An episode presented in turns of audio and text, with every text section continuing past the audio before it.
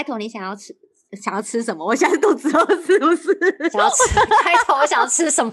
等一下，开头还是要那个美美的。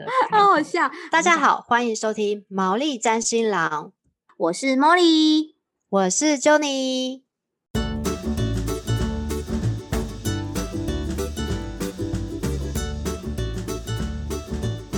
为什么我觉得说我们用那个毛利占新郎，又用那个占到星位那个占星，就是不要被限制住啊！如果你真的打了那个标准字上去的话，你好像不谈这个就不行哎、就会变这样。但是你你你像你现在有点歪楼的状态之下，那你你譬如说你有想要加一点加一些生活调性的东西进来，很 OK 啊，就很好谈啊。那你觉那你觉得说那个星要用哪个星？就是星位的星啊，一个月亮的月，然后星星的星啊。可是这样子也会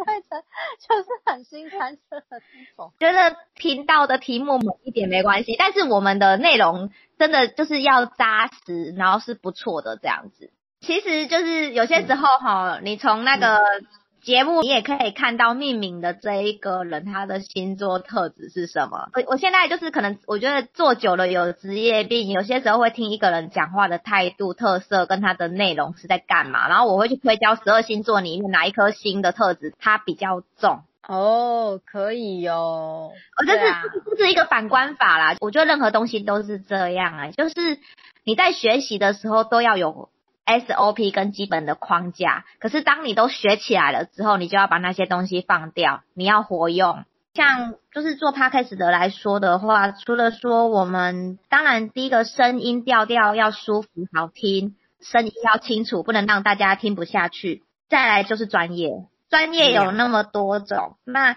你要怎么去把这个专业讲出来？内容就是重点。每次就是在之前要先想架构这个东西，就是在节目之前至少要先定出来。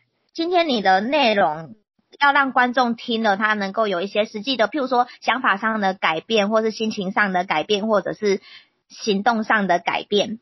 然后这样子，我们也有进步，他也有进步，这样才是双赢。因为毕竟这三十分钟很珍贵，是你的三十分钟，也是他的三十分钟。那如果大家都能够有进步跟学习，这听这个 podcast 才是有意义的事情。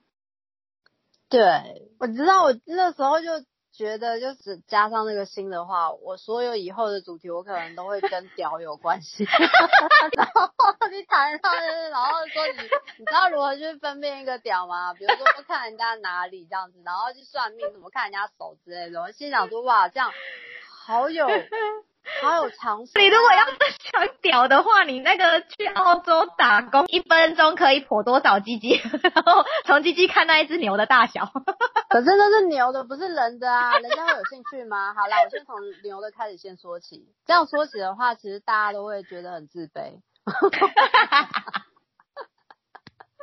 其实，反正我们本来就带有那么一点点，就是会有时不时就小小歪楼一下，就是聊天啊，嘴炮，然后要让大家放松愉快，所以就是会找一些主题，然后聊天起来就是有点听起来蛮好笑的那一种。那个有一阵子的 FB 上，然后就是有一篇文章，然后有大概一千多人留言吧，然后我就觉得那一篇很好笑。原因是那一个人的发文是这样子，他说哈，你有没有想过，为什么巫婆不会从扫把下面摔下来？然后呢，就有大概有一千，多个、我想到了，我想到了，你有看过吗？没有，但我应该跟我想的差不多。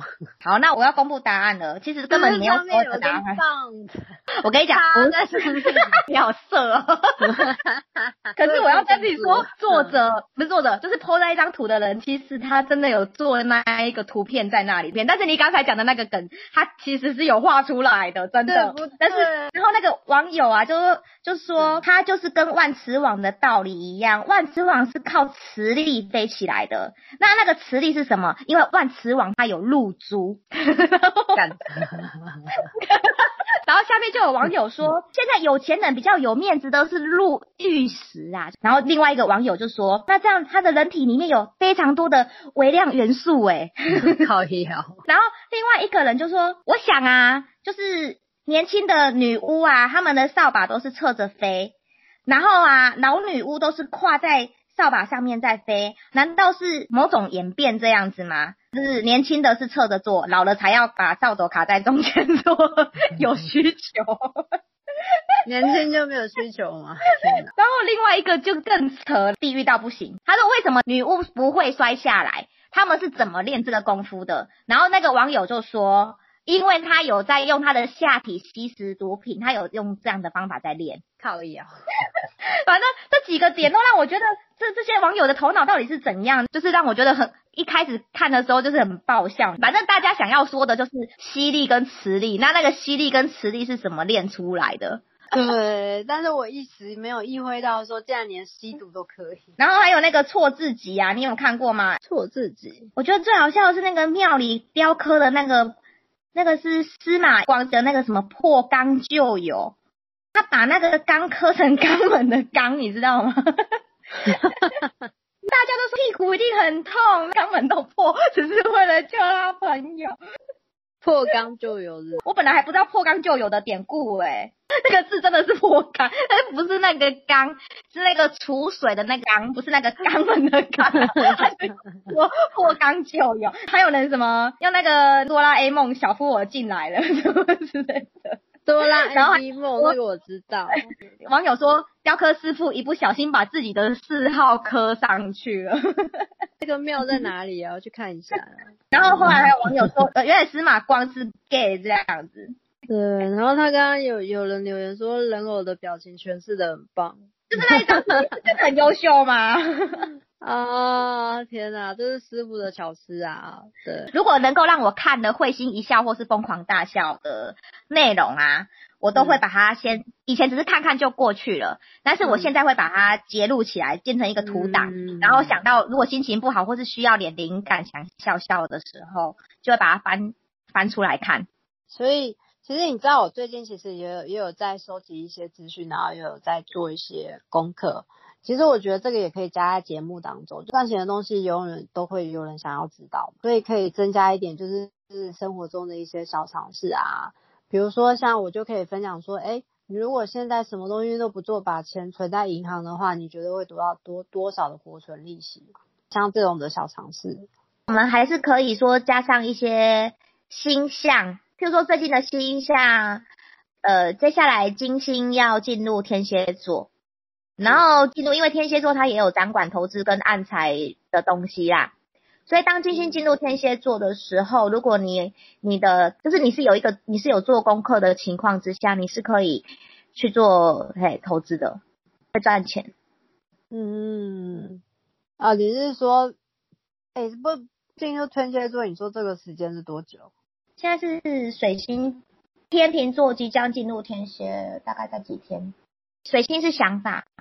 然后当水星进入天蝎座的时候，你会对于这种理财的东西会蛮有概念的。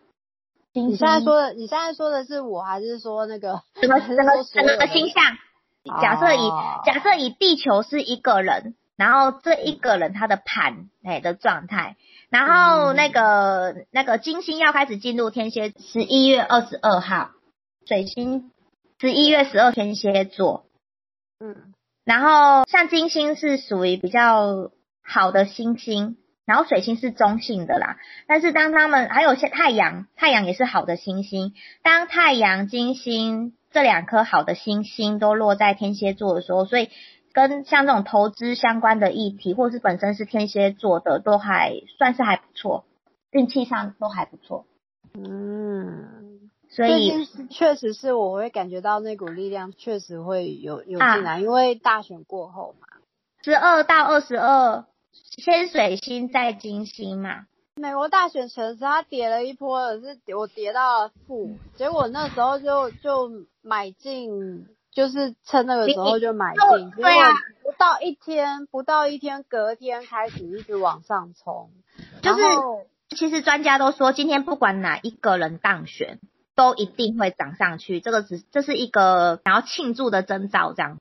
再细分的话，其实它会有分嘛，因为其实呃，你如果你选川普，然后涨上去的股票，好像属性不太一样。像拜登，他可能就是比如说太阳能股嘛，或者是大麻股那些。大马股啊，对，有，对啊，所以，所以我这一次其实我的收获还不错。那其实我不是只有这一次收获了，我就是每逢就是下到大概三十日到六十日均线的时候，其实我都会加一点点，加一点点。然后其实最近收获还不错。其实我觉得我越抓越稳了，就是那个那个你们的共同老师啊，嗯，对，教教你们的那个看法跟概念嘛。对，但是其实你在做任何，他只是教我们如何做功课，但是其实这个功课是我们自己要懂得如何去去自己分析。对我而言，我觉得我的利润，我我自己选的股票啊，其实像我就会选一些潜力股。对，那这个就会差别啊，因为你想想看，你用比较少的价钱，然后又选到一些潜力股，然后它一直在往上升，然后它那个涨幅一定是比现在稳定的股票涨的还要再多。对啊，那我自己觉得，我自己就是花每天三小时做功课，那个是一定会有努力，一定会有成绩。对对对对，看了一下你自己的星盘，最近你你的流年的金星刚好进入你的财帛宫，所以你对会赚钱。然后我看一下，大概是从什么时候开始？大概在十月二十四号左右，呃，二十五，十月。那二十五好了，对，因为我还没有把你的地标抓得很清楚。譬如说，好，假设你是新店人，但是其实你是在台北市出生的医院出生，我还是要用台北市去抓你的地标。那我知道，你你出生呼吸第一口气的那一个区域是在哪里？那一点很重要。然后我看一下，他从十月二十五跑到什么时候呢？可以跑很久啊，到十一月十八。十一月十八。